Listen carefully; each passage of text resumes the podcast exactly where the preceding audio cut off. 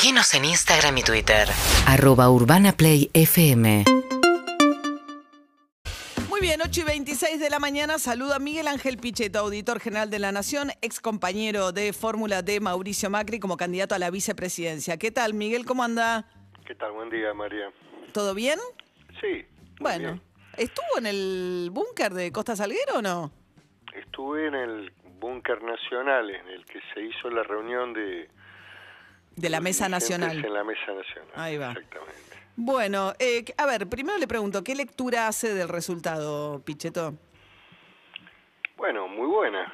La verdad, un- una elección importante, una elección donde hubo eh, un voto muy fuerte de no avalar la, la gestión del gobierno y, y creo que también junto por el cambio en los últimos 15, 20 días se encontró un mensaje, una propuesta mucho más importante de entidad eh, en el eje de bajar impuestos, en la propuesta de llevar adelante iniciativas que tienen que ver con modernizar las normas laborales, eh, mejorar los niveles de seguridad. Me parece que esa agenda eh, tenía que ver con las demandas ciudadanas, especialmente en el ámbito de la provincia de Buenos Aires, y después hubo componentes en la elección eh, que, tienen que ver también con medidas y decisiones que tomó el gobierno, especialmente en las provincias productivas, en donde allí el reclamo de, de Junto por el Cambio fue restablecer la normalidad en términos de las exportaciones de carne. Hubo, hubo decisiones electorales como en La Pampa, donde nunca había ganado un partido que no fuera el peronismo y sin embargo, bueno, eh, Junto por el Cambio ganó. ¿Y eso lo atribuye al tema de las exportaciones de carne? y por supuesto eso tiene que ver con una visión negativa frente al sector productivo primario, sojero, productivo exportador, frente al campo y fundamentalmente a la negativa de, de, de restablecer las exportaciones. Eh, la Pampa es una provincia ganadera eh, muy fuerte que tiene que ver con, con, con la actividad económica, con el frigorífico. Hay algunas razones del voto, Y eh, el- que y es el- multicausal. No, no, es interesante. No, no. ¿Y el Chaco, por ejemplo? Porque es otra derrota rara, digamos rara, muy inusual fue la del Chaco. Bueno, acá hay un componente que para mí eh, es el eje central de- del resultado electoral del gobierno, que tiene que ver con la cuarentena interminable, tiene que ver con el aumento de la pobreza, la exclusión, la pérdida de empleo, tiene que ver con el encierro, y me parece que los sectores más complejos socialmente, Chaco es una provincia con, con mucha pobreza, con una pobreza estructural, Claro. eh, bueno, ahí se ha sentido mucho más. eh, no es lo mismo el espacio urbano de la capital, quedarte en casa alegremente, los epidemiólogos hablando, que en los sectores populares donde eh, te condenaban a la miseria, a la marginación y a, y a no tener ningún destino y, perdías hasta la posibilidad de, de llevar alimentos a tu casa. Entonces, hay ahí un componente de la cuarentena larga, las medidas políticas económicas sanitarias que el gobierno tomó en un todo, donde, donde nada le salió demasiado bien al gobierno. Eh, primero, el, el- lo prolongado del encierro. Eh, segundo, digamos, eh, la, la decisión de que los chicos no vayan a la escuela, todas estas cosas que, que ocurrieron también. Eh, y el otro tema fundamental es La el economía. manejo, la economía, La eh, la, pérdida de equilibrio, el cierre de pymes, el cierre de comercios y también el mal manejo en la administración y compra de vacunas. Esto, esto también Bueno, las vacunas, el resultado, si uno mira hoy con relación a otros países del mundo, Argentina, lo decía el otro día acá Fernán Quirós, el ministro de Salud de la Reta, le no voy a discutir con Quiroz, que es un especialista. Lo, lo que digo es que Argentina podría haber tenido vacunas mucho más rápido, pero bueno, este es un debate que ya pasó. Ya, la gente votó también por eso, yo estoy convencido. Lo que pasa es que la sí. corporación también de, de los infectólogos se autodefiende. Corporación. To- Bueno, sí, hay, hay una conmovisión de haber sostenido nueve meses de cuarentena. Nueve meses. Escúcheme, María, nueve meses. Nos mandaron adentro de la casa nueve meses. Eh, yo no, no, no conozco en el mundo una situación parecida. Bueno, sí, ha habido sí, en el mundo ¿A situaciones dónde? ¿A parecidas. dónde? ¿A dónde? Por foco, por situación, en algún lugar, pero nunca en ningún país cerró nueve meses la economía, María. Lo que pasa que también eh, no, no lo quieren asumir este tema. Y además no estuvo tan presente en la campaña, pero fue un eje, Un eje. Ahora, de Pichito, decisión. eh, eh, durante la campaña apareció Macri también y una de las cosas que eh, eh, blandió Macri para explicar lo que fue sobre todo el fracaso económico que también tuvo Macri en su gobierno, dice que la oposición no lo dejó gobernar. Y ahí saltó Cristina Kirchner y dijo, ¿cómo decir que la oposición no lo dejó gobernar si estaba en el Senado Pichetto que le aprobó hasta el café con leche? Yo he, he trabajado para la gobernabilidad en la Argentina y fundamentalmente he estado vinculado con los gobiernos provinciales y también con el gobierno nacional. Pero por eso digo, a ver, Eh, pero tiene más allá de la ironía de Cristina Kirchner, lo que quiero decir es, cuando uno mira lo que pasó los cuatro años de Macri, eh, Yo creo que las principales leyes y los principales temas eh, el gobierno los pudo llevar adelante. De acuerdo con Holdau, presupuestos, por eso. distintos temas. O sea, el eh, Congreso no fue ver, la traba que explica el fracaso del gobierno de Macri. No, no el Senado, por lo, por, lo, por lo menos el Senado creo que fue un ámbito de debate, de discusión y de resolución democrática y de acompañamiento. Tal vez el gobierno hubiera querido avanzar en otros temas, como la modernización laboral, que esa no salió.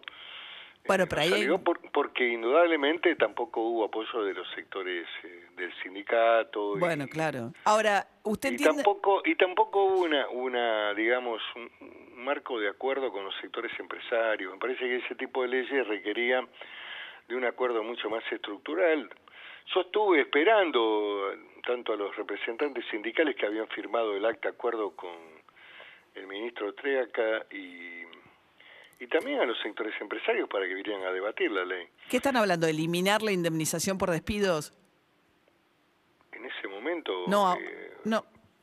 en ese momento era otro un, un debate mucho más liviano me parece había había había algunos componentes es cierto que a las leyes laborales hay que llevar adelante un sistema de modernización la pyme no puede ser tratada igual que una gran empresa es imprescindible encontrar algún camino de, de reformas de los sistemas indemnizatorios para la entrada y salida de los trabajadores mucho más rápido me, me parece que esto, esto la Argentina lo necesita y lo requiere. Las leyes de trabajo están ancladas en los 70. Eh, cuando volvió Perón al país en el 74 se, se sancionó la ley de contrato de trabajo. Bueno, hoy, hoy se requiere una modernización. Yo no hablo de una reforma para perjudicar a los trabajadores, pero el sistema está está eh, estructurado eh, y no permite el ingreso. Este este es el problema. Eh, si hay un pequeño Lo que pasa, estamos hablando con Miguel Ángel Pichetto, que ahora es auditor general de la Nación. Ahora, la otra vez... Yo soy político, María, eso del título, bueno, póngamelo si quiere. Sí, he seguido haciendo política, estuve en la campaña, No, no, no, no, está bien, no, no, no, decía, en radio nosotros refrescamos con bueno. quién estamos hablando porque a veces la gente Bueno. prende la radio la gente y... sabe quién soy. He estado dando testimonio durante toda la noche oscura de la cuarentena, en, en todos los lugares, mientras muchos estaban guardados, pero... Muchos de su propio partido, dice. Eh, no, de todos. Eh, del gobierno ninguno hablaba. Ok. Pichetto, ¿le puedo hacer una pregunta que tiene que ver con el Senado que me interesa? Porque A ver, a ver, ¿Cuánto tiempo estuvo en el Senado? 18 años. 18 años. No, porque pensaba eh, que ahora con la posibilidad, si, el- si este resultado electoral se repitiera, eh, se daría por primera vez algo en- que no se ha dado de- de- nunca en la historia argentina, que es que perdería el predominio que ha tenido históricamente el peronismo en el Senado, ¿no? Porque dejaría de tener... El Senado lo perdimos en el 2009, María. Lo que ocurre es que tampoco la gente sabe de historia. Eh, ¿Usted se acuerda del Grupo A? Sí, de la oposición. La oposición ganó la elección del 2009 y, y tuvo mayoría en el Senado. ¿Qué tipo de mayoría? Pero era una mayoría peronista. Déjeme que termine, a ver si, si ¿Cómo sigo... mayoría peronista? Hubo una mayoría de- del llamado eh, y estructurado Grupo A, que era un grupo opositor, en donde Cristina Fernández de Kirchner, que era la presidenta, no tuvo mayoría. Eh, hubo un año donde no tuvimos mayoría. eh, En el Senado. en el Senado. Pero bueno, eh, La historia es poco relevante en la Argentina. Pero, pero por eso puedo, quiero seguir. no, haga, la pregunta. No, que me parece que, digamos, cuando Alfonsín le negocia a Menem en el año 94 con la reforma de la Constitución, que le dice, bueno, si vos querés la reelección, todo bien, pero él piensa Alfonsín cómo hago para romper la hegemonía del peronismo en el Senado. Y mete la elección directa de senadores con esta dos por la mayoría, uno por la minoría. Durante... En realidad esa es la reforma Monroy. La reforma Monroy, que es una reforma de la dictadura, eh, establece en la representación parlamentaria del Senado dos por la mayoría, uno por la minoría. Que se incorpora en la reforma del Código. El ministro Monroy fue después lamentablemente asesinado por los montoneros. Eso fue la etapa previa a la vuelta de, Perón con Cámpora al, gobierno. Y Perón al poder. Pero después, no importa, se incorpora por último la Constitución del 94. En la Constitución del 94 se establece este concepto de dos y uno. Sí. Ok. Y durante... 72 senadores. En algún momento eso hacía que a veces el peronismo se dividía en dos, entonces terminaba metiendo los tres senadores. Pero sería la primera vez que como... ese es un fenómeno de, las provincias, de las estructuraciones más, más duras, más feudales de las provincias, donde meten no solamente la mayoría, sino que arman un partido por la minoría. Caso, por ejemplo, Santiago Lestero, qué sé yo, donde finalmente los, tres senadores son de, Zamora. Claro. Pero ahora, eso es lo que le quería preguntar. Digo, me parece que Alfonsín sí, estaría viendo, si esta elección se confirma, por primera vez el resultado de lo que él imaginó que podía ser tratar de romper la hegemonía peronista en el Senado, metiendo este sistema para elegir senadores de esta manera. Yo creo que la reforma del 94 eh, que tiene un tinte socialdemócrata con instituciones, auditoría, Consejo de la Magistratura, son, son elementos europeos dentro de la, de la Constitución clásica americana. Es un debate que habrá que dar en algún momento y analizarla más en profundidad, pero pero el objetivo es que su partido tuviera representación. El Partido Radical en un sistema de partidos, de, de dos partidos, eh, indudablemente eh, que, venía también de un proceso de crisis política porque había perdido las elecciones eh, y su gobierno fue un gobierno que termina mal en lo económico, como todos los gobiernos argentinos siempre terminan mal con escasez de dólares y problemas estructurales en la economía y endeudamiento. Bueno, su intención me parece que estuvo dirigida a lograr un, nivel de, de contrapesos, equilibrios, podríamos decir, y a que haya una representación del partido opositor en el Congreso. Y eso se va a ver, si se repitiera esta elección... Ojalá, Cristina yo, creo que hay un dato, hay un dato realmente muy interesante de las ocho provincias que se eligen senadores, el oficialismo perdió seis, ganó dos únicamente y perdió seis. Así que se está muy cerca de evitar eh, un dominio pleno, se está en un equilibrio realmente en donde podemos llegar a tener ahí un, un aumento notable de senadores dentro de, de, la Cámara de Senadores. ¿Y eso acotaría el poder de Cristina Kirchner?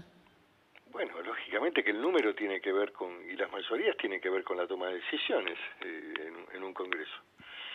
Eh, también, lógicamente, que con este resultado se mantiene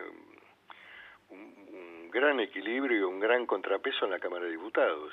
Ya el, gobierno pierde definitivamente cualquier posibilidad de llevar adelante iniciativas disruptivas como puede ser eh, modificación del sistema judicial, etcétera. Bien. Miguel Ángel Pichetto. Eh, quiero, quiero rescatar una cosa. Creo que usted lo nombró a Macri. el, el oficialismo siempre lo atacó a Macri. Macri tuvo un rol importante en el marco de la unidad. Eh, trabajó con humildad, apoyó cuando lo llamaron. Me parece que es importante mencionarlo esto. Y estos, eh, a veces, eh, estas cuestiones... su mayor contribución es que se corrió se corrió y apareció cuando lo llamaron y fue a los actos y estuvo en, la etapa final de la campaña, con lo cual... Perdió sus candidatos, ¿no? Tanto en Córdoba como en Santa Fe. Le fue mal con Negri en Córdoba y le fue mal eh, con... Federico Angelini. En, en Santa Fe. Sí, yo también estuve apoyando a Angelini. Eh, a veces eh, perder es ganar, porque la interna y la primaria de, de Juntos por el Cambio es la lo que hace la masa crítica de votos que supera supera, como se llama, al oficialismo.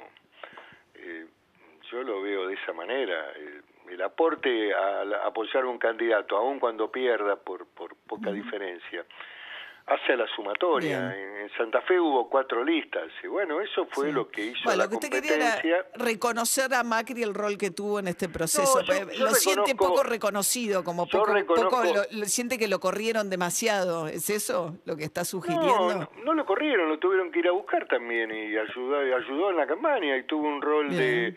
Siempre pensó en la unidad de Junto por el Cambio y después hay que rescatar otra figura que es la de Horacio Rodríguez Larreta, donde, donde la apuesta de Larreta Funcionó. con mucha audacia, la audacia es un elemento central Sí. en la política y también en el arte militar, decía Napoleón. Eh, bueno, le salió muy bien y creo que también es uno de los hombres claves importantes de Junto por el Cambio que ganó el domingo y que, que es un artífice de lo que pasó. Ahora, Macri tuvo un rol eh, secundario pero importante de construcción y de cohesión de la unidad. Y después hay figuras que, como están en el interior eh, y la, la política comunicacional es del AMBA, no es que esté crítico con No, no, no, pero tiene razón, yo coincido con eso. Eh, hay figuras como por ejemplo Alfredo Cornejo que ganó de manera demoledora En Mendoza. y Valdés que ganó en Corrientes, Corrientes. nuevamente y, y Morales que son Jujuy. gobernadores radicales que han sido han tenido resultados contundentes y aparecen otras figuras nuevas yo estuve en San Juan acompañando al diputado Rego y estamos en 40 puntos, casi 39, frente a la hegemonía de Uniá, de Gioja y de un peronismo... Bueno, eran sus san- compañeros hasta ayer. no, pero estoy definiendo un esquema electoral muy poderoso, no, no lo Ah. estoy descalificando. Ah, lo que digo, frente a la hegemonía peronista en San Juan, Aparecen estas figuras con aparecen potencia figuras electoral. nuevas, eh, el caso de, de Poggi en San Luis. Fin, me- a mí me parece que hay un escenario eh, donde la, la sociedad derrotó al mundo del pobrismo, derrotó a, la- a estas definiciones absurdas de la propiedad privada es un derecho secundario, a que el mundo nos salimos rezando en las villas, salimos por el lado del trabajo. Creo que esto es lo que estuvo en juego en este debate, a que aparezcan los gerentes de la pobreza y te rompan la calle, ¿viste? Y se lleven la plata. Todo esto estuvo en juego. Bien. A que los mapuches te tomen el sur argentino, eh, los parques nacionales y nadie diga nada en la Argentina. Yo creo que esto formó parte de la elección. Miguel Ángel Pichetto, muchas gracias. ¿eh? María, un abrazo. Que tenga buen día. El ex compañero de fórmula de Mauricio Macri, 18 años presidente del bloque peronista en el Senado, 8.43 de la mañana. UrbanaPlayFM.com